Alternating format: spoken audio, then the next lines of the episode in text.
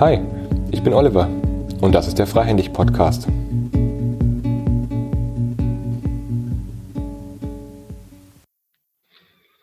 Herzlich willkommen zu dieser Episode im Podcast. Ich habe jetzt gerade Thomas Robrecht bei mir und wir werden gleich über das Thema sprechen, Teams in drei Stunden wieder arbeitsfähig machen. Kurz zum Thomas. Wir haben uns kennengelernt bei einem Netzwerktreffen in Nordbayern. Dort hat er den, das gleiche Thema auf einem Workshop vorgestellt und ich hatte sofort das Gefühl, wow, da ist jemand am Werk, der ich glaube, du kommst ja aus dem Handwerk, da kommen wir gleich nachher noch drauf, ne? Oder aus, hast, hast immer handwerklich ja, etwas, ja. Äh, hast einen handwerklichen Beruf gelernt.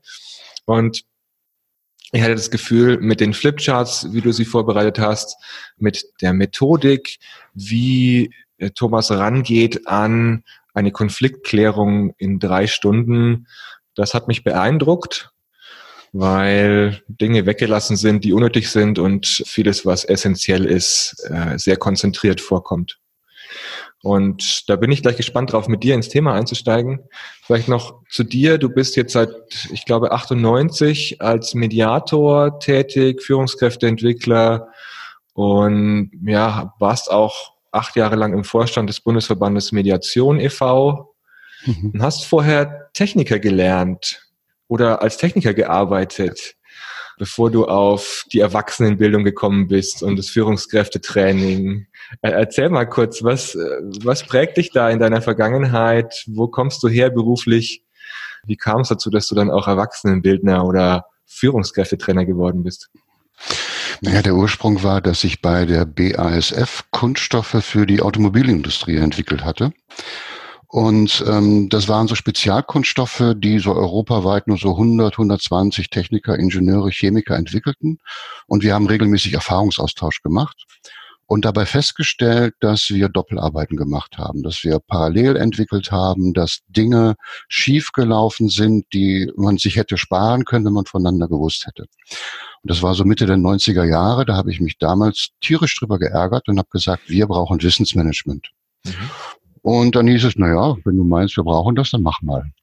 Ja, so bin ich in den EDV-Bereich gewechselt dann, um Anwendungen mit äh, Informatikern, Anwendungen zu entwickeln, die die Techniker nutzen können und habe dabei festgestellt, dass beim Thema Wissensmanagement es ganz viel Ängste gab. Ganz viel Ängste gab, Know-how preiszugeben, etwas zu verlieren und alle haben dann versucht, gute Miene zum bösen Spiel zu machen. Und zu diesem Zeitpunkt habe ich eine Ausschreibung über eine Mediationsausbildung in die Hand bekommen. Es war dann so Ende der 90er Jahre, 97, und habe gedacht, da nehme ich dran teil. Das hört sich gut an.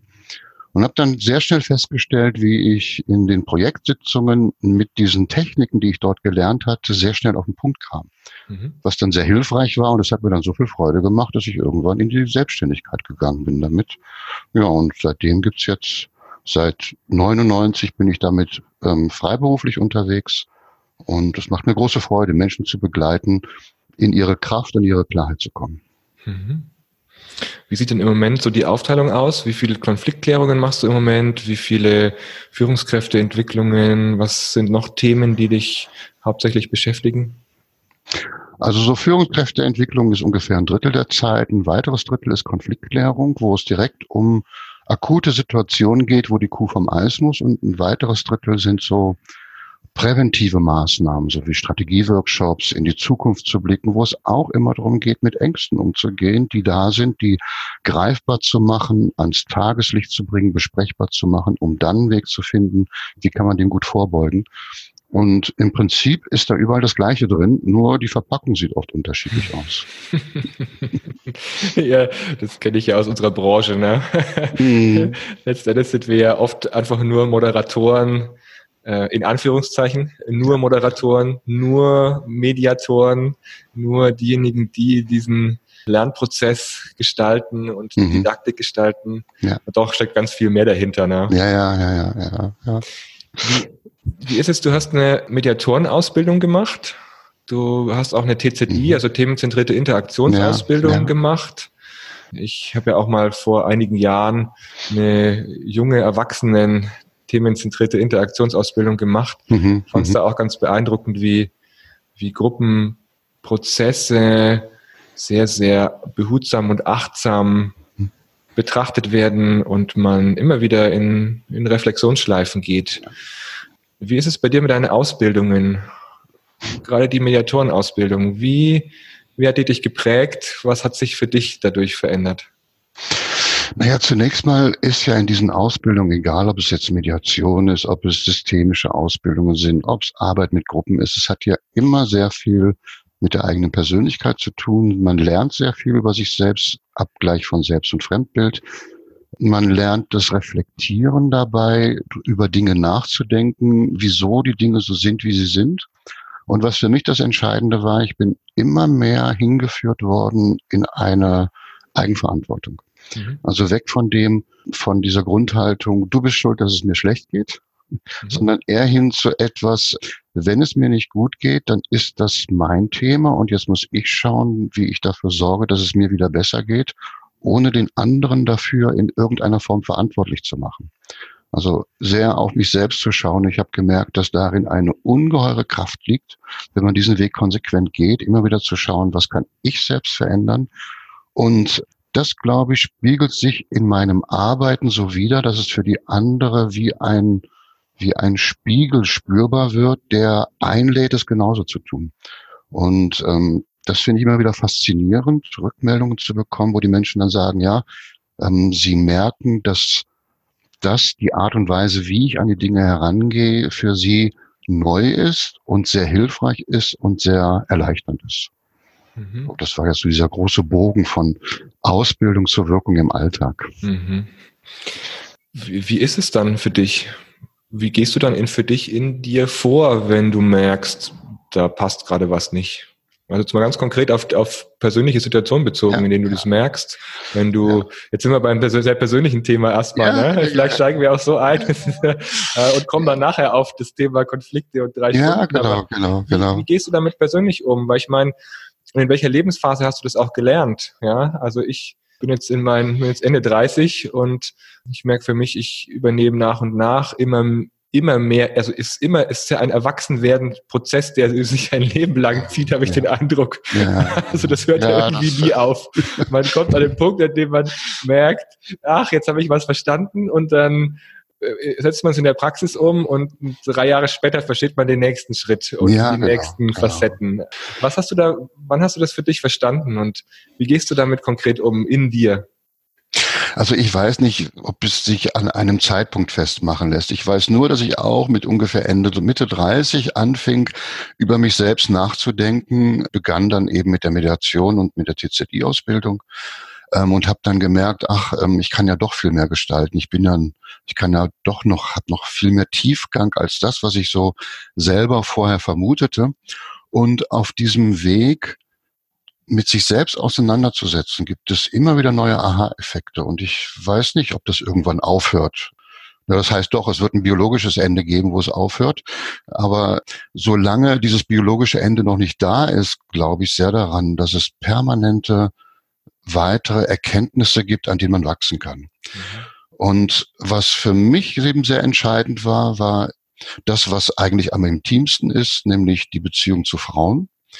Dort wurde ich am ehesten an meinem innersten Kern berührt mhm. und habe gemerkt, wie viel Schmerz dort manchmal hochkommt, wie viel Ärger und Wut und Trauer. Und in dieser Auseinandersetzung damit habe ich eben sehr viel über mich erfahren. Das heißt, ich habe bei meinen Frauen gelernt, sie erinnern mich an ein Problem, das ich mit mir habe. Mhm. Und ähm, dieses Problem kann ich bearbeiten. Mhm. Und wie machst du das?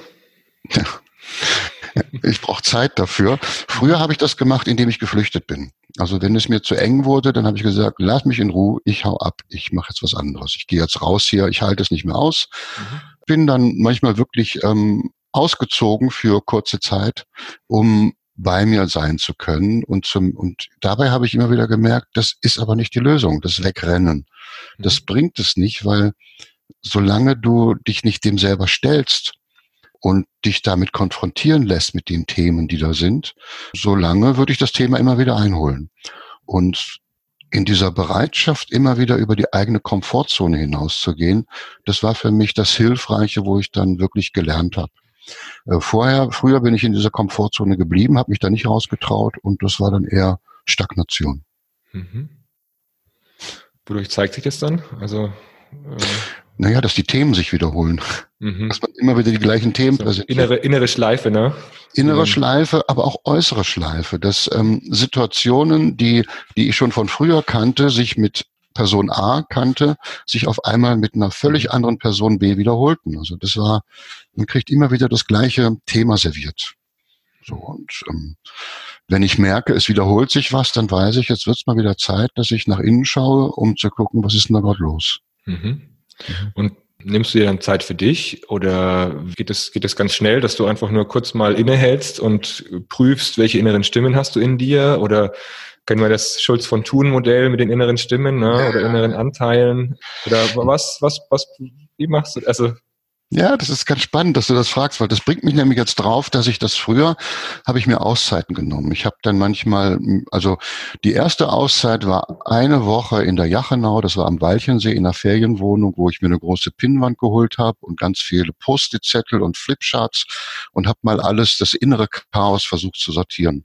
Mhm. Habe dafür ein Buch von, von Neidhardt und Annemarie Gallen zum Enneagramm genommen, die neuen Gesichter der Seele und habe da mal geguckt, wer bin ich denn überhaupt?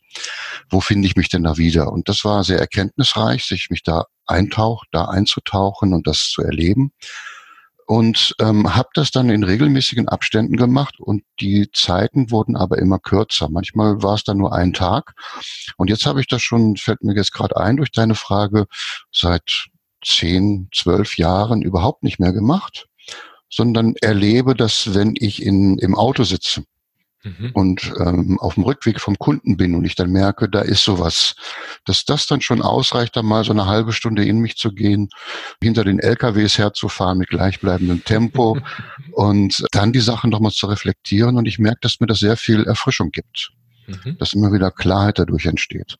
Sodass ich auch inzwischen, wenn ich mit Kunden unterwegs bin und merke, da ist einer, der triggert mich an, dann habe ich so einen inneren Stuhl, den ich so halb rechts hinter mir stehen habe, wo dann mein innerer Protest platziert wird den ich dann da so lange virtuell auslagere und ihn dann hinterher wieder liebevoll mitnehme, wenn ich dann den Kunden verlasse und mich dann mit diesem inneren Protest später nochmal unterhalte. Und das ist sehr hilfreich, um da in eine kraftvolle Klarheit zu kommen. Mhm. Das heißt, du nimmst den Protest dann nicht hervor und guckst, was es heißt in dem Moment, sondern du parkst den erstmal. Ja. Um ja. weiter arbeitsfähig zu bleiben in dem genau. Moment. Genau, um den Prozess weiter steuern zu können und ihn nicht mit meinen eigenen Anteilen zu vermischen. Mhm. Mhm. Also um möglichst beim Kunden bleiben zu können, bei dem, was dort gerade wichtig ist, weil das, was mich dann da antriggert, das ist finde ich mein persönliches Thema. Das kann natürlich was mit dem äußeren Prozess zu tun haben und manche nutzen auch diese inneren Impulse, um sie nach außen zu bringen. Ich bin aber eher zurückhaltend, weil ich lieber minimalistischer arbeite. Mhm. Also ich versuche nicht zu viel reinzubringen, sondern es immer in überschaubaren Portionen zu halten. Mhm. Und da würde jetzt meine Portion das manchmal ein bisschen überlagern so. Und das, mhm. das will ich dann nicht. Verstehe. Mhm. Mhm. Jetzt hast du ja mit dieser Methode, also ich springe jetzt mal auf die Methode, weil ich, ich mhm. finde die Verbindung eigentlich ganz interessant. Ne? Das, äh, das, was ich äh, ganz grob verstanden habe von den drei Stunden, wie die da ablaufen in der Konfliktklärung, ist ja, dass genau diese Proteste, wie du, dieser Proteststuhl, den du gerade beschrieben hast, der wird ja da auch genutzt. Ja, also genau. das heißt, äh, ähm, man, man merkt schon, dass da ein Protest da ist oder man merkt Befindlichkeiten, aber man geht nicht in die Tiefe, um sie ja. komplett zu bearbeiten. Das ist ja. ja. auch, also vielleicht auch ein Stil, den du für dich pflegst, ja, auch übertragbar auf die Methode oder andersrum vielleicht für diejenigen, die es zum ersten Mal jetzt hören, kannst du kurz grob beschreiben, wie dieser Prozess abläuft? Drei mhm. Stunden ist eine kurze Zeit, um einen Konflikt überhaupt zu klären, um ja. arbeitsfähig zu werden. Wie läuft dieser Prozess im Groben ab? Also zunächst mal geht es nicht äh, unmittelbar um Konfliktklärung, Also in dem Sinne, dass der Konflikt vollständig gelöst ist, sondern es geht nur darum, einen Konflikt sichtbar zu machen, um trotz dieser Existenz des Konflikts wieder in die Arbeitsfähigkeit zu kommen. Arbeitsfähig heißt, es ist klar, was sind die nächsten Schritte, wie gehen wir jetzt weiter vor, ähm, wo ist die gemeinsame Orientierung und Ausrichtung, dass alle wieder an einem Strang ziehen können. Das heißt nicht, dass die Leute alle glücklich sind damit. Das heißt auch nicht, dass der Konflikt schon gelöst wäre. Das heißt einfach nur, dass Maßnahmen vereinbart sind, die klar machen, wie geht's jetzt weiter. Mhm. Und diese Maßnahmen werden später auch dann nochmal überprüft, ob es wirksam war, weil das ist nochmal ein ganz wichtiger Punkt. Die Grundlogik, die dahinter steckt, ist erstmal ein sehr lösungsorientierter Ansatz. Ich schaue also ganz konkret darauf, welche Handlungen müssen erfolgen, damit sich die Situation verändert. Weil ich gehe davon aus, die Menschen sind in einer Situation, die unbefriedigend ist und sie wollen in eine Situation, die befriedigend ist. Und diese Veränderung von der von dem unerwünschten Ist-Zustand zu dem erwünschten Soll-Zustand, die erfolgt nur dann, wenn sich die Handlungen der Menschen verändern. Und damit die Handlungen sich verändern, braucht es eine Reduzierung des emotionalen Drucks. Mhm wenn Menschen da engagiert miteinander arbeiten, dann kommt ein emotionaler Druck auf, dann reduziert sich die Wahrnehmung, dann rebelliert das Stammhirn. Ich kenne das nur zu gut von mir, wie das ist, wenn ich mich mit meiner Frau streite. Also das sind alles so Dinge, die völlig natürlich sind. Und ich sorge nur dafür, dass es einen Rahmen gibt, der die, das Stammhirn entspannt, der möglich macht, dass sich die Wahrnehmung wieder erweitert, dass eine Beruhigung eintritt und damit dann Lösungen gefunden werden. Und somit arbeite ich in zwei Schritten. Der erste, beim ersten Schritt geht es darum, den Ärger Luft zu machen, ohne dass diskutiert wird weil das, das, das Diskutieren ist etwas, was im Alltag zu wenig Freude führt. Ähm, mhm. Dann kommt das Ja aber hin und her, es gibt endlos Schleifen und da gehe ich rigoros dazwischen. Es geht mir nur darum, dass jeder Ärger sichtbar wird und sein darf. Und wenn dieser Ärger dann raus ist, ohne dass er zerredet worden ist, erlebe ich immer wieder das Phänomen, dass dadurch sich Kooperationsbereitschaft entwickelt und stärkt. Und dann wird es wesentlich einfacher, zu Lösungen zu kommen, die dann auch eine Tragfähigkeit im Alltag haben. Und das ist ein schönes Phänomen in diesem, in diesem Prozess, dass durch diese emotionale Entlastung äh, bei der man nicht verstehen muss, was im Einzelnen sich dahinter verbirgt, welche Bedürfnisse oder äh, welche Interessen darunter liegen, sondern einfach nur, dass der Ärger rauskommt, ausgesprochen werden kann, dass sich dadurch dann die Bereitschaft stärkt, jetzt miteinander wieder an einem Strang zu ziehen. Und das ist natürlich im Unternehmenskontext nochmal insofern einfacher, weil ja dort durch, dadurch, dass die Menschen für etwas bezahlt werden, Ergebnisse zu erreichen, auch es logisch ist, dass sie in diesen Modus wieder kommen müssen. Das ist in anderen Kontexten nicht so einfach, aber im Kontext von Unternehmen werden die Menschen dafür bezahlt, dass sie einen Mehrwert zum Unternehmen beitragen. Und das nutze ich in diesem Fall auch und baue auch darauf auf. Mhm. Mm, das heißt, wie kann ich mir das konkret vorstellen, wenn da ein Team kommt und es sind Konflikte da? Wie gehst du vor? Im Unternehmenskontext ist mir zunächst mal wichtig, die Führungskraft gut ins Boot zu bekommen, weil sie muss sagen, sie muss klar definieren können, was soll der Mehrwert durch diesen Workshop sein, was soll hinterher anders sein. Und diese Klarheit muss die Führungskraft auch dem Team vermitteln. Das ist sozusagen der Ausgangspunkt, dass die Führungskraft sagt, ich erlebe gerade euer Zusammensein wenig hilfreich. Und ich möchte, ich sage jetzt mal ein, ein, plattes Beispiel, ich möchte, dass eure Unterschiedlichkeit, die gerade Hindernis ist, in Zukunft zur Ressource wird. Mhm. Und dieser, dieser, diese Anweisung ist nicht verhandelbar. Der Chef will, dass das so passiert. Und jetzt hat das Team die Möglichkeit, nicht an dem Ziel zu arbeiten, also nicht an der, an dem Hinterfragen des Ziels zu erarbeiten, sondern zu überlegen, wie kommen wir dahin? Wie können wir das erreichen? Das ist sozusagen der Auftrag. Und um diesen Auftrag umzusetzen, setze ich eine Methode ein, wo sehr viel visualisiert wird. In dem ersten Schritt, wo es darum geht, die, äh, den Ärger sichtbar zu machen, kriegt jeder einen Block mit Haftnotizzetteln und einen Filzschreiber dazu und dann soll er aufschreiben, was ihn im Alltag stört, ärgert, aufregt. Das wird dann alles sichtbar gemacht, wird gesammelt und dabei sorge ich nur dafür, dass ähm, jeder einzelne Ärger benannt werden kann, ohne dass darum diskutiert wird. Mhm. Also da hängt jemand seinen Zettel dann an einen Flipchart und da steht drauf, manche Kollegen sind ganz schön arrogant zum Beispiel. Mhm. Dann frage ich nach, was verstehen Sie unter Arroganz und bei welchen Kollegen erleben Sie das? Dann kommt so eine kleine Schrecksekunde und dann ja. wird das dann nochmal benannt. Mhm. Und ich bedanke mich dann bei der Person, sie soll sich dann wieder setzen und fordere dann den nächsten auf, seinen Ärger zu benennen. Und so kann einer nach dem anderen das Benennende wird von allen wahrgenommen, ohne dass aber darüber diskutiert wird. Und das ist eigentlich der wesentliche Trick. Das ist sehr hilfreich, dass dieses frei benannt werden kann. Mhm. Manchmal eskaliert es dadurch, mhm. weil ja ein Kollege dann eine sogenannte Lüge eines anderen Kollegen hört. Eine Unverschämtheit heißt es dann, das gibt's doch gar nicht, das stimmt ja überhaupt nicht, das kann ich so nicht stehen lassen. Wenn das so weitergeht, gehe ich hier raus. Mhm. Und in diesen Situationen führe ich dann meine Wutwand ein. Mhm bitte dann die Beteiligten, ähm, dass sie das, was sie gerade ärgert, kurz auf diesen Zettel notieren und an die Wutwand hängen, damit dieser, diese Wut sichtbar bleibt und wir gleichzeitig aber auch in diesem straffen Zeitplan gut weitermachen können. Mhm und biete allen anderen an, auch diejenigen, die auch gerade merken, dass sie irgendetwas tierisch stört, dass sie das auf den Zettel schreiben und auch auf die Wutwand hängen. Mhm. Meine Aufgabe dabei ist es einfach nur, diese Wut kurz wahrzunehmen, sie zu sehen, zu, mit einem Blickkontakt kurz zu nicken zu würdigen und moderiere dann weiter. Mhm. Und das ist unheimlich hilfreich. Das entlastet sehr, dass das mal raus kann. Und da ist die Verbindung zu dem Stuhl. Das ist mir jetzt auch gerade erst durch deinen, durch deinen Hinweis aufgefallen. Das ist auch wie so eine kleine Auslagerung. Mhm. damit die Handlungsfähigkeit wieder erhalten bleibt und man den Fokus auf das richten kann, was gerade der Auftrag ist. Mhm. Nämlich der Auftrag der Chefs sorgt dafür, dass eure Unterschiedlichkeit zur Ressource wird. Mhm.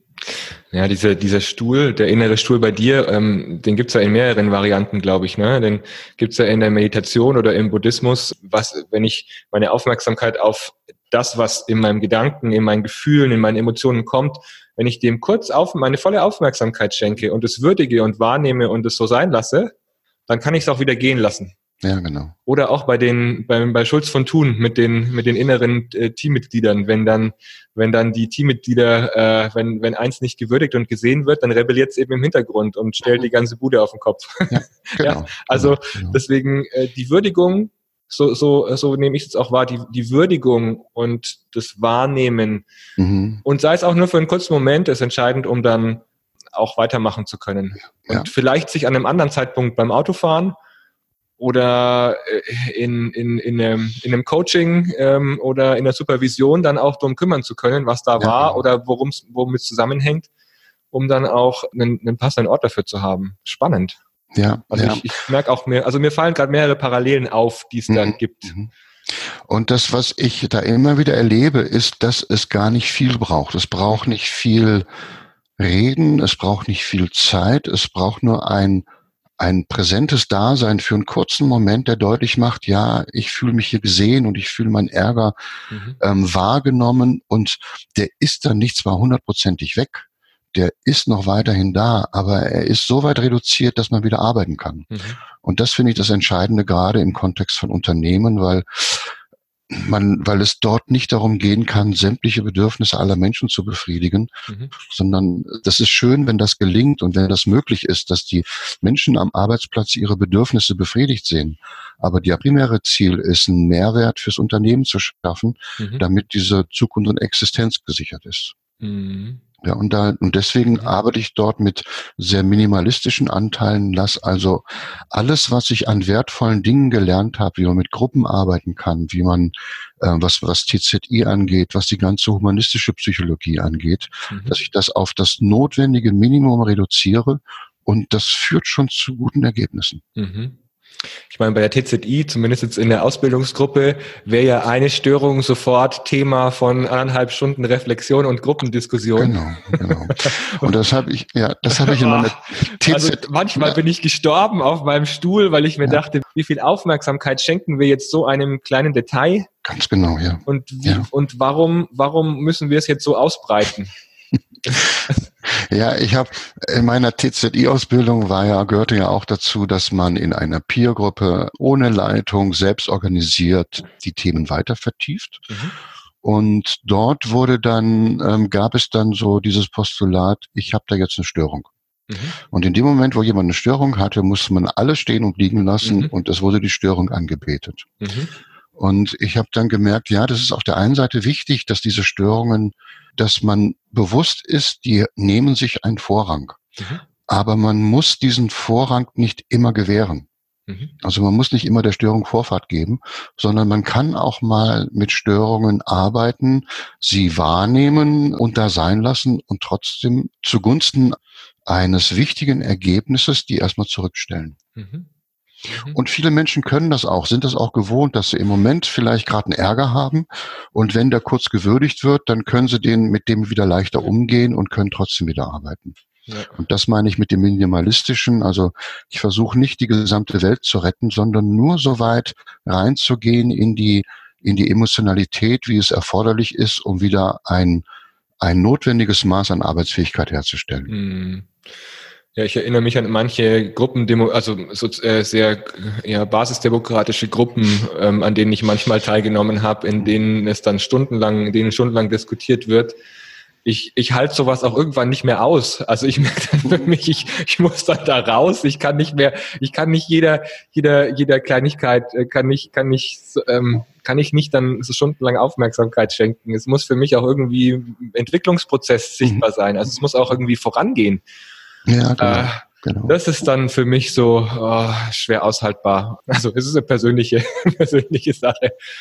Naja, ich habe das auch so erlebt. Ich habe dann irgendwann bin ich dann so aus lauter innerem Protest dazu übergegangen, wenn jemand sagte, da habe ich jetzt eine Störung. Mhm. Dann habe ich gesagt, das glaube ich dir aus Wort.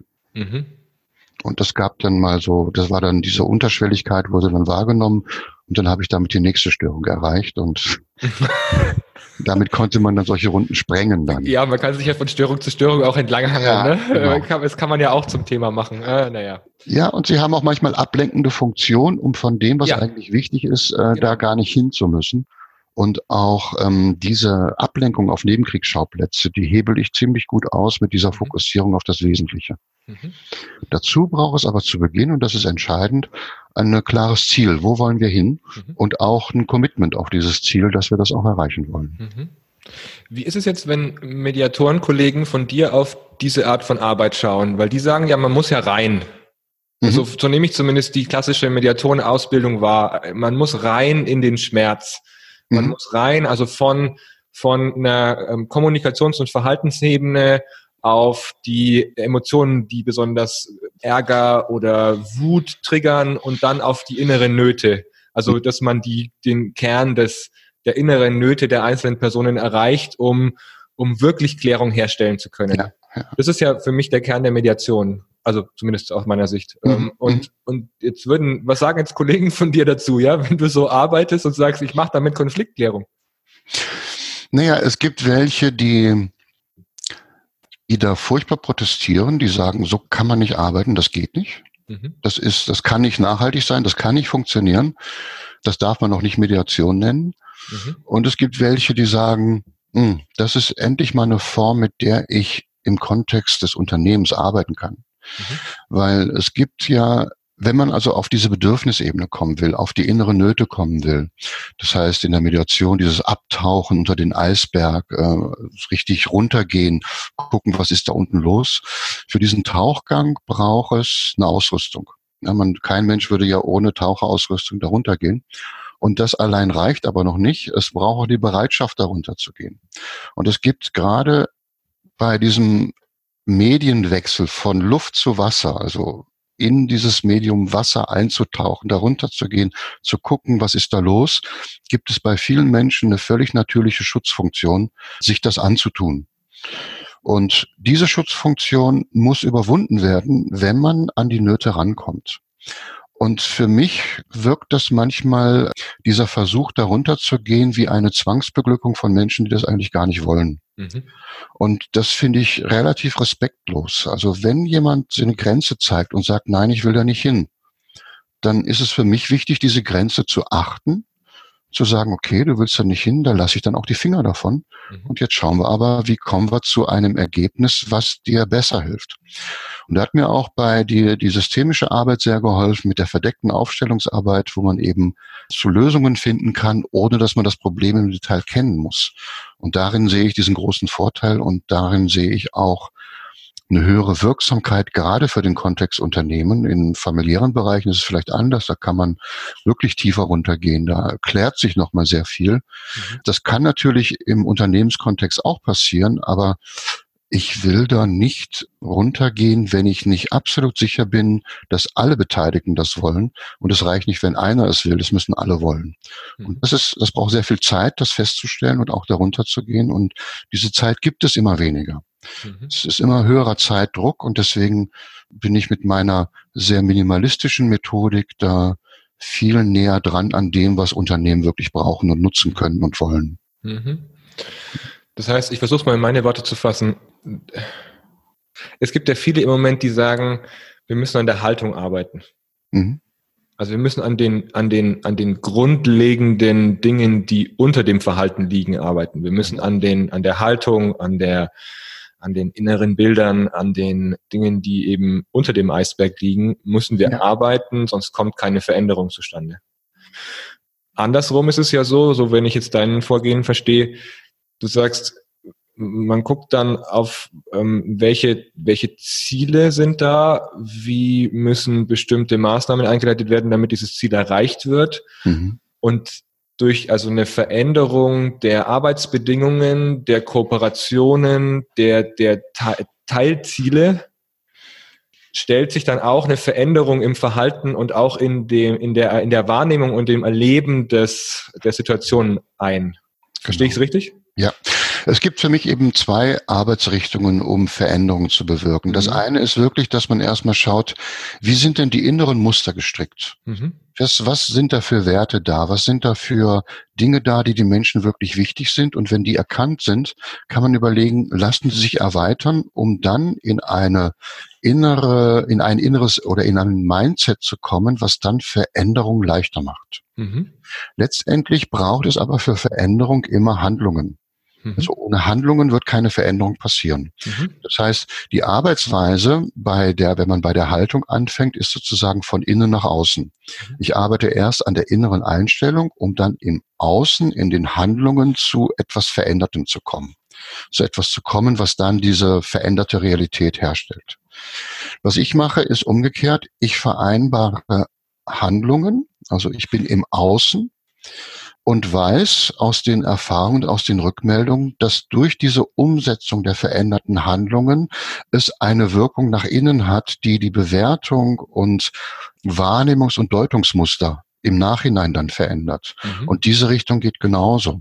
Oder wenn man es versucht, ganz systemisch zu sehen, wenn man sich die Systeme betrachtet mit seinen Elementen und den Relationen, versucht man ja, wenn man an der Haltung arbeitet, das Element zu verändern. Mhm. um dann daran, daraufhin die Relation zu verändern. Mhm. Was ich mache, ich lasse die Elemente so, wie sie sind und schaue nur auf die Relation, also mhm. nur auf die Handlungen, mhm. auf das, was da zwischen den Menschen passiert. Und daraus merke ich dann, dass daraus sich die Wahrnehmung der Elemente verändert. Das mhm. sind also zwei unterschiedliche Richtungen, die beide gehen. Mein Eindruck ist, dass bei der Arbeit an den Relationen, also von außen nach innen, von Handlungen zur Haltung, dass das schneller geht mhm. und auch ähm, für die Menschen nehmbarer ist, leichter nehmbarer ist, weil es sie nicht überfordert in der Selbstreflexion. Und das mhm. ist für viele nochmal eine große Überforderung, wenn ich Menschen frage, jetzt sagen Sie doch mal, was Ihnen wirklich wichtig ist. Ja, mhm. wie, was soll ich jetzt darauf sagen? Was ist mir wirklich wichtig? Also das, das liegt nicht so auf der Zunge. Man muss danach erst buddeln oder graben oder tauchen. Und ähm, deswegen ist es auf den Handlungen, auf der Handlungsebene zu arbeiten, vertrauter für die Menschen, als an der Haltungsebene zu arbeiten. Mhm, mhm.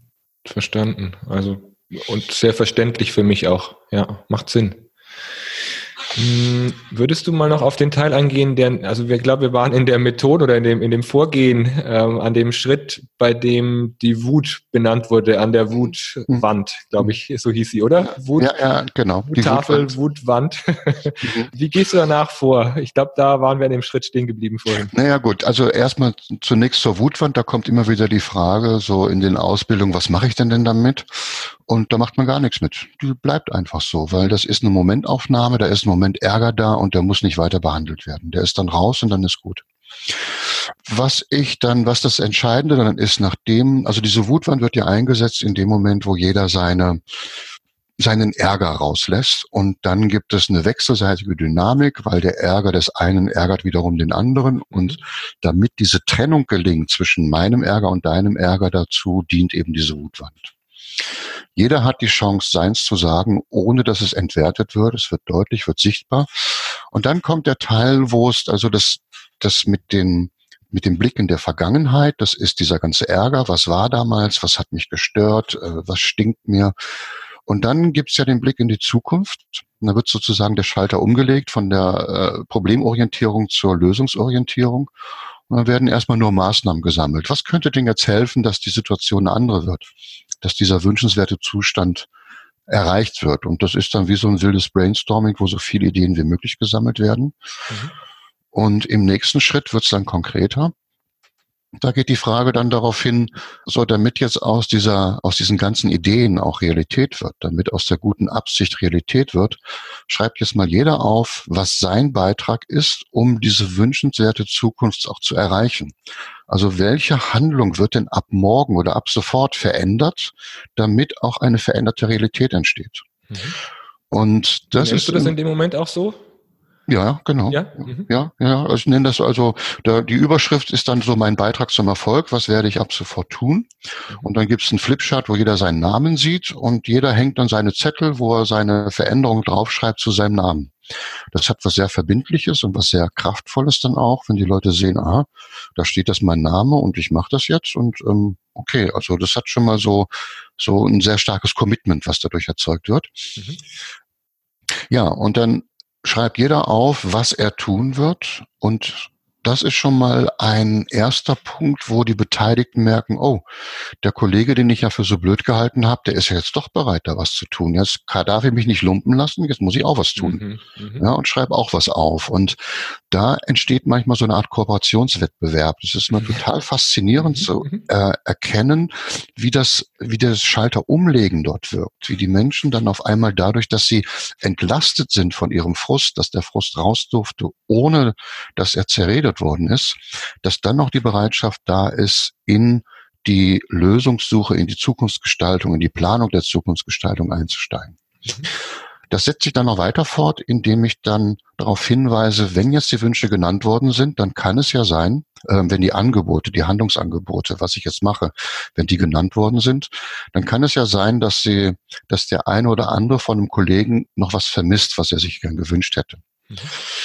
Und genau dem gebe ich dann auch nochmal Raum, dass die Beteiligten sagen können, was ich mir von dir wünsche. Immer mit dem Hinweis, die Autonomie zu stärken. Das heißt, der Empfänger des Wunsches hat die volle Autonomie zu entscheiden, ob er diesen Wunsch erfüllt oder nicht. Mhm. Nur um diese Entscheidung zu treffen, muss er natürlich davon erfahren. Und deswegen hat jetzt jeder die Chance, sich von den anderen was zu wünschen. Das ist für viele erstmal fremd sich was zu wünschen, so sich selber selbst zu committen und zu sagen, okay, das mache ich jetzt, das ist schon ein bisschen fremd, aber das funktioniert noch. Aber sich dann von anderen zu wünschen, das ist für manche gar nicht so einfach. Gerade wenn man in sehr hierarchisch geprägten Kulturen unterwegs ist, dann ist das noch mal schwieriger. So dann ist das etwas ziemlich Fremdes. Aber meistens lassen sich die Leute dann doch drauf ein und benennen dann die Wünsche. Und da ist auch faszinierend, dass sehr viel realistische Wünsche genannt werden und auch eine sehr hohe Bereitschaft dann da ist, diese Wünsche auch tatsächlich zu erfüllen. Und so werden die Menschen Schritt für Schritt immer mehr in ihre Eigenverantwortung geführt, bis wir dann anschließend einen Handlungsplan machen, wo genau drin steht, wer macht was mit wem bis wann. Mhm.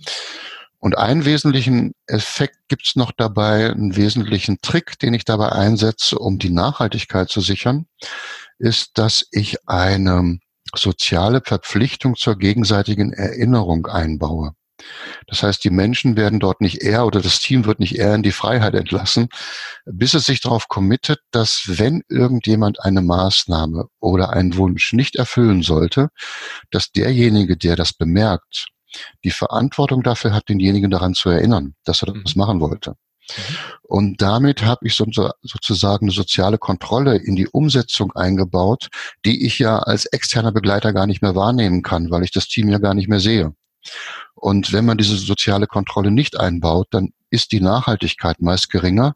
Mit dieser sozialen Kontrolle ist die sehr hoch, auch wenn man von außen nach innen arbeitet.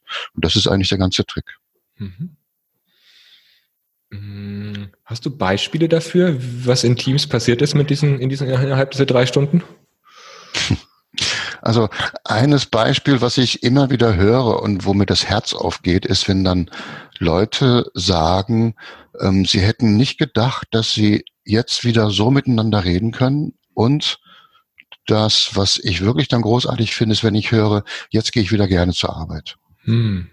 Ja, und das ist sowas, wo ich dann feststelle, boah, das ist so schön, wenn aus dieser, da da, da juchzt mein Mediatorenherz, wenn es mhm. dann gelungen ist, in diesen Modus zu kommen, ohne dass ich abtauchen musste unter den Eisberg, sondern ich habe einfach nur mit dem gearbeitet, was an der Oberfläche sichtbar ist und das funktioniert eben auch. Mhm. Sodass da Handlungen verändert werden, dass die Menschen merken, hey, wir können ja doch miteinander und der andere ist ja doch nicht so blöd, weil der tut ja das, worauf er sich committed hat. Und das ist nichts Spektakuläres. Das sind oft so simple Dinge, dass den Beteiligten das noch nicht mal bewusst wird, was sie da eigentlich geschafft haben. Ich bin nur selber immer wieder fasziniert, wenn ich die nach zwei, drei Monaten dann zu so einem Review-Termin sehe und die Veränderung dann feststelle und dann auch bemerke, dass das so für das Team so normal war, dass es sich verändert hat, dass sie das gar nicht als was Spektakuläres erleben, mhm. sondern einfach nur feststellen, ach ja, wir, früher konnten wir nicht arbeiten, jetzt können wir wieder. Jetzt gehen wir wieder gerne zur Arbeit, jetzt klappt's wieder. Und das ist auch nicht dann meine Leistung, die ich da als Berater erbracht habe, sondern ist das, was das Team selber erreicht hat weil die ja sich gegenseitig erinnert haben, weil die dran gearbeitet haben. Denn die eigentliche Veränderungsarbeit erfolgt ja erst nach meinem Einsatz und nicht vorher oder, oder nicht während meines Einsatzes, sondern erst, wenn die im Alltag wieder aufeinander prallen und dann mit diesen alltäglichen Situationen umgehen können müssen. Mhm. Und deswegen haben die, hat das Team dann dort die große Leistung vollbracht und nicht ich als Begleiter. Mhm. Ich habe einfach nur einen Rahmen gesetzt, der hilfreich war, dass sie das geschafft haben. Gab es Situationen, in denen keine Klärung möglich war? Ja. Diese Situationen nenne ich Symbiosen, wenn der Konflikt wertvoller ist als die Lösung. Mhm. Und da gibt's ja von der Annette Lusion dieses schöne Lied, Geh mir weg mit deiner Lösung, sie wäre der Tod für mein Problem. Mhm. Und es gibt sehr viele Situationen, wo Menschen sagen, ähm, sie wollen eine Lösung, aber sie wirklich gar nicht wollen. Mhm. Und deswegen, diesen Unterschied erkennt man sehr gut daran, verändert jemand seine Handlungen. Mhm. Und wenn er seine Handlung nicht verändert, dann, dann will er es nicht. Und deswegen habe ich auch in dieser Methodik, äh, das nochmal, ist diese Logik drin, dass wenn jemand seine Handlung nicht verändern will, oder auch ein ganzes Team nichts verändern will, dann ist diese Symbiose sichtbar und dann brauchst du eine deutliche Führungsintervention. Und das wissen meine Auftraggeber vorher. Und ich habe einmal eine Situation erlebt mit einer sehr jungen Führungskraft, die aus dem Team heraus Führungskraft wurde und sich nicht traute, wirklich die Intervention durchzuführen, die erforderlich wäre, nämlich dort mal mit der Faust auf den Tisch zu hauen. Mhm. Weil die weil das Team sich sozusagen auf Kosten eines äh, Kollegen rausgeredet haben, der macht alles falsch, das war das schwarze Schaf. Mhm. Und es gab für die Führungskraft nicht so richtig die griffige Möglichkeit, dort zu intervenieren. Und ich habe dann zu ihr gesagt, aufgrund der Vorgespräche, dass es sehr wahrscheinlich ist, dass das Team gar keine Lösung will, sondern dass es eine klare Führungsintervention braucht und hat die Führungskraft gesagt, naja, wenn das dann sichtbar werden würde dort, dann würde ich mich leichter tun, das auch tatsächlich umzusetzen. Im Moment fehlt mir noch die Kraft dazu. Mhm. Und dann sind wir in diesem Prozess dahin gekommen, wo wir dann einen, einem Schritt bei den Gegenmaßnahmen wurde deutlich, keiner ist bereit, irgendetwas selber zu tun. Das müssen immer andere tun. Und mit dieser Deutlichkeit, die dann auf dem Flipchart auch deutlich sichtbar war, haben wir dann den Prozess beendet, vorzeitig, die Führungskraft geholt und dann hatte sie ihre Legitimation, ihre innere Legitimation, die Führungsaufgabe so umzusetzen, wie es erforderlich war, nämlich dort eine klare Ansage zu machen. Mhm. Und das war dann eben sozusagen hilfreich, ähm, deutlich zu machen, dass eine Lösung aus, aus allein aus dem Team heraus nicht möglich war, sondern dass die Führungskraft dort tätig werden musste. Mhm. Hm, führst du dann im Vorfeld Gespräche mit allen Teammitgliedern oder nur mit der Führungskraft? Also wenn ich in Unternehmen unterwegs bin, wo, wo es Hierarchien gibt, dort bin ich zunächst mal nur mit der Führungskraft unterwegs und sag, mhm. frag die Führungskraft, was soll sich verändern? Und ich achte dabei natürlich auch, dadurch, dass ich eben auch Führungskräfte ausbilde, schaue ich auch drauf, passt das Führungshandeln? Mhm. Gibt es dort Aspekte, die mir deutlich machen, nicht das Team ist das Problem, sondern die Führungskraft? Mhm. Und wenn ich diese Aspekte erkennen sollte, dann spreche ich das an. Mhm. Unabhängig davon will ich auch von jeder Führungskraft wissen, dass wenn sich bei meiner Arbeit mit dem Team herausstellen sollte, dass die Führungskraft das Problem ist, ob sie das denn wissen wolle und ob sie auch gegebenenfalls bereit wäre, was zu verändern. Mhm. Und wenn ich da kein Ja bekomme, dann habe ich schon große Zweifel, ob es Sinn macht, überhaupt mit dem Team zu arbeiten. Und ich möchte eben von der Führungskraft, dass die ein sehr klares Bild erzeugt, wie die Zukunft aussehen soll und dieses klare Bild auch dem Team in meiner Anwesenheit transportiert. Und ich möchte dann auch sehen, dass die Führungskraft diese Klarheit, die sie mir gegenüber darstellt, auch dem Team gegenüber darstellt. Und dann haben wir schon die halbe Miete geschafft. Dann können wir auch das Arbeiten anfangen. Mhm. Also ich brauche Klarheit in der Führung und dann kann ich mit dem Team gut arbeiten. Weil wenn die Führungskraft sagt, das Team hat ein Problem und das Team sagt, nee, die Führungskraft ist das Problem, dann kann ich nichts tun, weil ich brauche widerspruchsfreie Aufträge von Team und von Führungskraft. Beim Zuhören bin ich mir jetzt gerade nicht sicher. Es klingt ein bisschen zwischendurch so, als ob dann du die Führungskraft, also ob du dann nur mit dem Team arbeitest und die Führungskraft da gar nicht mit dabei ist, aber die sind immer alle in der Erklärung mit, mit im Raum, ne? Das, das ist beides möglich. Okay, also es ist also sowohl möglich, mit der Führungskraft das zu machen, als auch ohne Führungskraft das zu machen. Mhm. Das hängt von Situationen ab. Wenn man merkt, es ist mehr etwas, was, was ähm, Befindlichkeiten innerhalb des Teams angeht, dann muss die Führungskraft nicht unbedingt dabei sein. Wenn man aber merkt, es geht um Arbeitsprozesse, es geht um Klärung, wie bestimmte Dinge ablaufen sollen, wo einfach Führungskraft wichtig ist, dann ist es gut, wenn sie dabei ist. Aber die Grundlogik bleibt die gleiche. Ich sorge immer zuerst für emotionale Entlastung, bevor wir auf die Lösungssuche gehen. Mhm. Mit oder ohne Führungskraft. Also ja. okay. das kommt ganz drauf an. Okay. Mhm. Spannend. Spannender ja. Prozess. Wow. Ja, und ich ähm, merke auch, dass sich manche Berater mit ihrem mit ihren Beratungsausbildungen selber ein Bein stellen. Mhm. Dass sie der Meinung sind, dass sie die Intensität und Bearbeitungstiefe, die sie selber in ihrer Ausbildung erlebt haben, jetzt auf alle möglichen Kontexte übertragen müssen. Mhm. Und immer wieder daran scheitern, dass die Bereitschaft, das zu durchleben, was man in der Beraterausbildung durchlebt hat, bei den Kundinnen gar nicht da ist. Mhm. Und deswegen ist mir diese Anschlussfähigkeit so wichtig, dass ich immer schauen muss, was ist gerade möglich? Was ist mit diesen, diesen Kunden möglich, mit den Menschen, die mir da gegenüber sind? Wie weit sind die bereit zu gehen? Und ich muss immer ein Stückchen weiter, die versuchen, aus ihrer Komfortzone rauszukriegen, aber ich darf sie niemals dabei überfordern, aber ich darf auch nicht unterfordern. Also ich muss immer wieder auf die Balance schauen, wie weit geht's jetzt noch?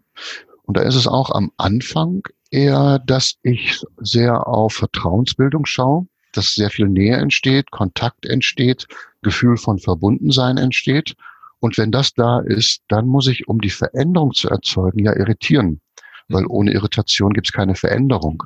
Mhm. Und ich darf aber nur so weit irritieren, dass der Kontakt noch erhalten bleibt. Also ich darf nicht über das vorhandene Vertrauen hinaus irritieren, weil es sonst einfach schwierig wird, der, dass der Kunde überhaupt bereit ist, ähm, den verrückten Dingen, die ich da mache, überhaupt zu folgen. Also das, ich brauche immer wieder diesen Kontakt zwischen, diese Balance zwischen Nähe und also etwas Vertrautes und etwas Fremdes zu machen, beides gleichzeitig. Und das in einer Dosierung, die der Kunde nehmen kann. Und das ist etwas, was mir in den Ausbildungen noch etwas zu kurz kommt, also zumindest in den Meditationsausbildungen zu kurz kommt, weil dort ähm, so eine Haltung vertreten wird, man braucht ganz viel Empathie und je mehr Empathie, desto besser. Und dann wird sich der Rest schon alles zeigen und so eine undosierte Empathie finde ich oftmals schädlich. Also man muss da schauen, wie viel dosiere ich von was, damit ich da im Kontakt mit dem Kunden gut arbeiten kann. Mhm.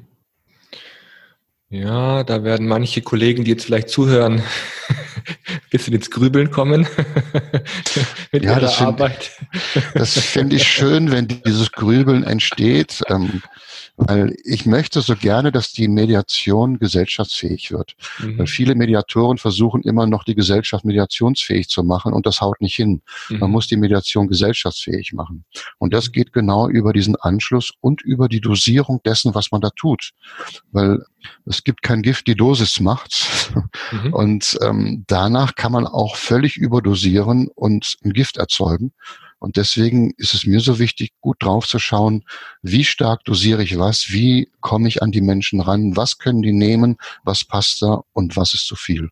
Mhm. Ja, und das bedeutet natürlich, ich muss sehr gut mit mir im Kontakt sein, mit den Menschen, mit meinem Gegenüber im Kontakt sein, um diese Entscheidung überhaupt treffen zu können. Mhm. Ja. Ständiges Ausbalancieren in der, in der genau. jeweiligen Situation. Ja.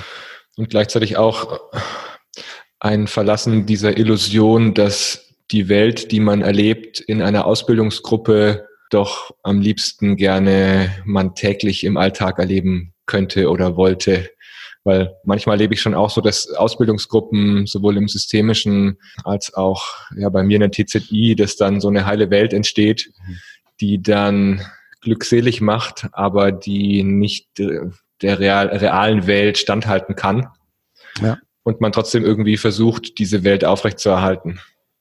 Ja, und das ist auch gar nicht weiter verwunderlich, weil es ist ja etwas Großartiges, was man ja. in Ausbildungen erlebt. Es ja, ist ja. etwas, was berührt, was, ja. was nahe geht, wo man Erkenntnis zu gewinnen hat, wo, ich sag manchmal, so Knöpfe aufgehen und dann so eine Erleuchtung sozusagen mhm. kommt. Mhm. Und dann möchte man natürlich, natürlich die Welt an dieser Erleuchtung teilhaben lassen. Und man erkennt dann überall, Mensch, wenn da und da das so und so laufen würde, dann könnte man doch noch dies und jenes erreichen. Und und das führt dann manchmal zu dieser Zwangsbeglückung. Und das finde ich dann respektlos und übergriffig. Und dafür möchte ich einfach die Gesellschaft schützen und die Berater warnen, das zu tun.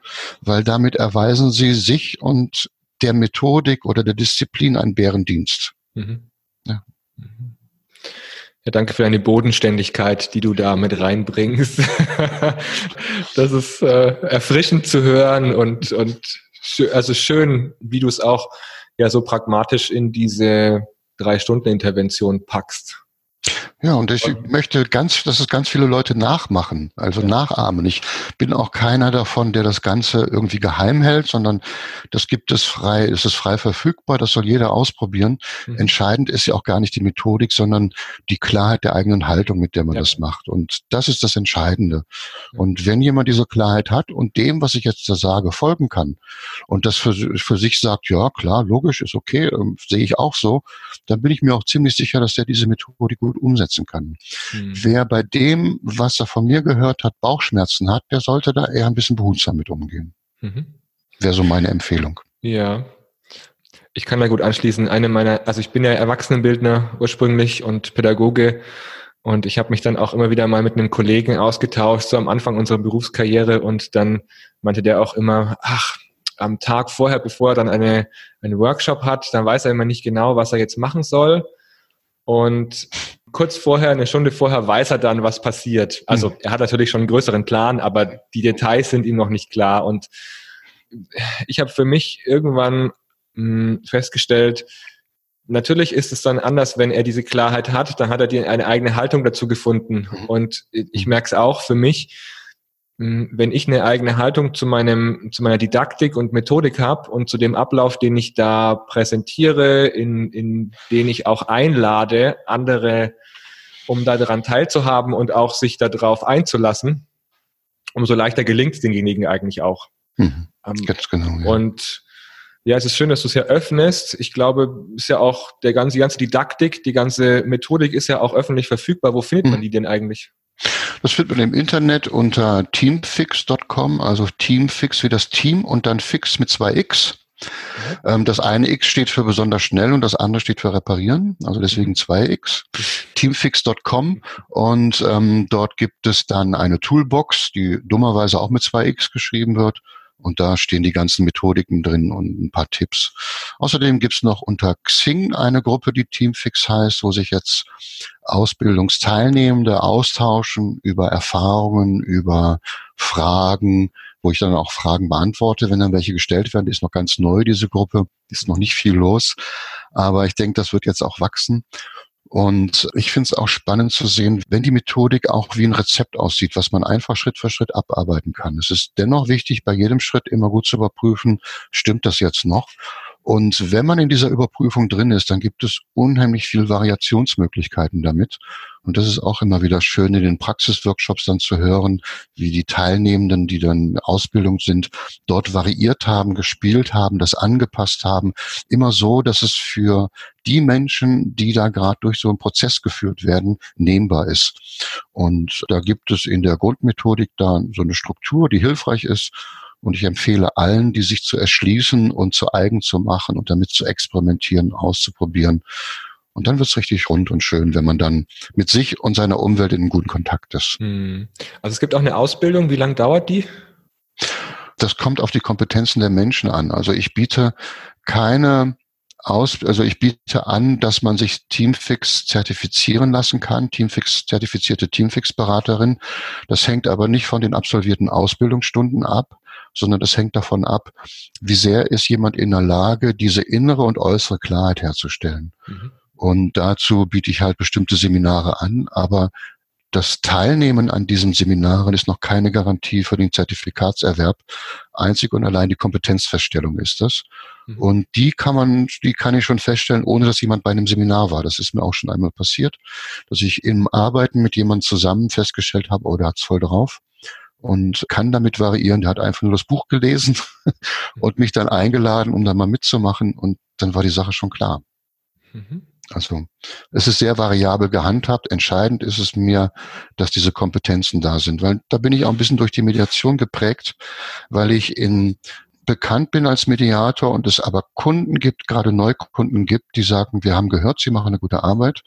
Wir haben auch gehört, Sie machen Mediation, aber bitte machen Sie keine Mediation, das hatten wir schon. Mhm. Und für mich ist das Horrorszenario, dass jemand sagt, bitte machen Sie keinen Teamfix, das hatten wir schon. Mhm. Und dem will ich vorbeugen. Mhm. ja, na klar. Okay, gibt's gibt's noch irgendwas, was du so zum Ende des Gesprächs noch anfügen möchtest? Irgendwas, was wir noch nicht gestreift haben? Irgendein ein Detail, bei dem du sagst, das ist noch wäre noch interessant zu wissen? Ich meine, da gibt es sicherlich jetzt in den Augen der Zuhörer viele Details, aber mhm. aus meiner Sicht haben wir das Wesentliche besprochen und ich habe auch gemerkt, dass es mir nochmal auch durch deine Fragen noch ein bisschen mehr Klarheit gebracht hat, weil ich ja immer wieder gemerkt habe, ich mache diese Methodik jetzt schon seit 2004 und ich habe seitdem immer wieder versucht, das anderen zu vermitteln und bin damit gescheitert weil äh, ich nicht genau wusste, woran liegt's denn? Und diese Gespräche und diese Fragen helfen ja immer wieder zu dieser Selbstklärung. Und ich finde es wichtig, für jeden selber seinen Weg zu finden, wie er mit solchen Dingen umgeht und auch diese Klärung, diese innere und äußere Klärung zu haben. Und dann ist die Methodik eigentlich mehr untergeordnet und das Entscheidende ist, für sich selbst einen guten Weg zu finden. Und das finde ich das Spannende, eine Klarheit zu gewinnen, die man dann auch transportieren kann. Mhm. Und implizit habe ich das bei meinen Kunden schon lange transportieren können, aber so explizit für den Ausbildungskontext ist mir das immer nur nach und nach gelungen. Und ja, vielleicht ein kurzes Fazit für die Beratungswelt. Es hat auch einen großen Wert, nicht immer alles zu 100 Prozent klären zu wollen, sondern mhm. einfach auch mal an der Oberfläche zu bleiben und die Dinge einfach nur implizit anzugehen. Das ist für viele Kunden viel nehmbarer als groß in die Tiefe abzutauchen. Mhm. Hm, schönes Schlusswort zu, zu, den Inhalten. Dann habe ich noch eine Frage ähm, an dich, die stelle ich jedem Gast. Gibt es inspirierende Bücher, die du oft weiter verschenkst oder die du ähm, empfehlen kannst, die jetzt jemand vielleicht auch lesen kann, die beim, vom Zuhören und nach dem Zuhören und sich denkt, oh, das wäre interessant, da mal weiterzulesen. Aber die Frage, du merkst ja, zielt auch darüber hinaus. Also was gibt's Inspirierendes, was dich inspiriert, was du anderen weitergibst? Also ich gehöre zu den Menschen, die weniger Inspiration durch Bücher erleben, sondern mehr Inspiration durch andere Menschen. Mhm. Was mich unheimlich geprägt hat, war Matthias Wager von Kibet. Mhm. Mit seiner systemischen Haltung, ähm, gut, das ist jetzt die andere Schule, die dort, die ich dort durchlebt habe. Und das hat mich immer wieder aus meiner Komfortzone rausgebracht. Und das finde ich das Entscheidende, wenn man Inspirationen hat, wo man merkt, oh, das geht mir irgendwie, das passt mir nicht, das schmeckt mir nicht. Mhm. Dann finde ich das sehr hilfreich. Auch inspiriert hat mich Klaus Doppler, der einen Workshop geleitet hat beim Bundesverband Mediation, wo er dann Dinge erzählt hat aus seinem Alltag und dann seinen Zuhörern ziemlich vor den Kopf gestoßen hat, indem er sagte, ja, ich habe jetzt was erzählt, ich sehe, sie nicken alle und solange sie nicken, habe ich nur das erzählt, was ihnen schon vertraut war und sie haben nichts Neues gelernt. Und so in dieser Art ist er, in seiner Provokation ist er so nach und nach weitergegangen, dass der Workshop vormittags mit 60 Leuten und nachmittags mit 30 Leuten nur noch besetzt war. Und das war für mich auch so ein Zeichen von Anschlussfähigkeit, die da gefehlt hat bei manchen. Mhm. Aber dennoch so dieses an Grenzen zu gehen. Und ich glaube, das ist sehr individuell. Also für mich gibt es da nicht die Bücher, die ich dort empfehlen würde, die mich besonders äh, geprägt haben, sondern es waren immer Menschen, die mich irritiert haben. Und mhm. das fand ich sehr hilfreich. Mhm. Interessant. Ja, vielen Dank, Thomas, für dieses Gespräch, für die Einführung in deine drei Stunden Konfliktklärung und der Wiederherstellung von Arbeitsfähigkeit, aber auch unseren Ausflügen in die Beraterwelt und ja, in die Didaktik ja. und Methodik. Danke für den inspirierenden Austausch. Danke für deine Fragen, Oliver. Das war mir sehr hilfreich und es ist immer wieder so ein paar Aha-Effekte, die ich selber durch die Fragen dann erlebe, so das unbewusste Wissen bewusst zu machen, finde ich immer eine große Bereicherung. Also auch dir herzlichen Dank dafür. Na klar, sehr gerne. Ich freue mich auf weitere Begegnungen von uns und jetzt erstmal alles Gute. Okay. Tschüss, Thomas. Ja auch. Danke. Tschüss, Oliver. Ciao. Tschüss. Dies war die neueste Folge vom Freihändig Podcast. Wenn dir diese Folge gefallen hat, freue ich mich über dein Abonnement. Dann kriegst du auch immer eine Benachrichtigung, wenn eine neue Folge veröffentlicht wird. Du findest alle Informationen zum Podcast, alle neuesten Folgen und die Möglichkeiten, den Podcast zu abonnieren, auf der Seite www.freihändig.net, freihändig mit AI. Du findest auch den Podcast und alle Infos dazu auf Social Media, auf Instagram unter Freihändig Podcast zusammengeschrieben und auch auf Facebook findest du eine Seite für den Freihändig Podcast. Wenn du weitere Informationen zu mir und meinen Angeboten haben möchtest, schau auf www.oliver-könig.net. Dort findest du alle Angebote zum Coaching und zur Organisationsentwicklung. Wenn du Fragen für den Podcast hast, Anregungen, Ideen, welcher Interviewpartner als nächstes interviewt werden sollte, dann schreib mir eine WhatsApp. Du findest mich bei WhatsApp unter der 0176 60806945. Schreib mir eine WhatsApp, sprich mir eine Sprachnachricht auf, sprich mir deine Fragen auf, die du hast auch zu den Inhalten, die hier in dem Podcast vorkommen. Ich freue mich, in Kontakt zu kommen mit dir und lass uns ins Gespräch kommen. Ansonsten werde ich diese Fragen, die ihr habt, auch wieder in anderen Episoden aufgreifen und nochmal zum Thema machen. Danke schon jetzt für euren Beitrag. Ich freue mich von euch zu hören und auf ein freihändiges Leben. Bis bald. Ciao.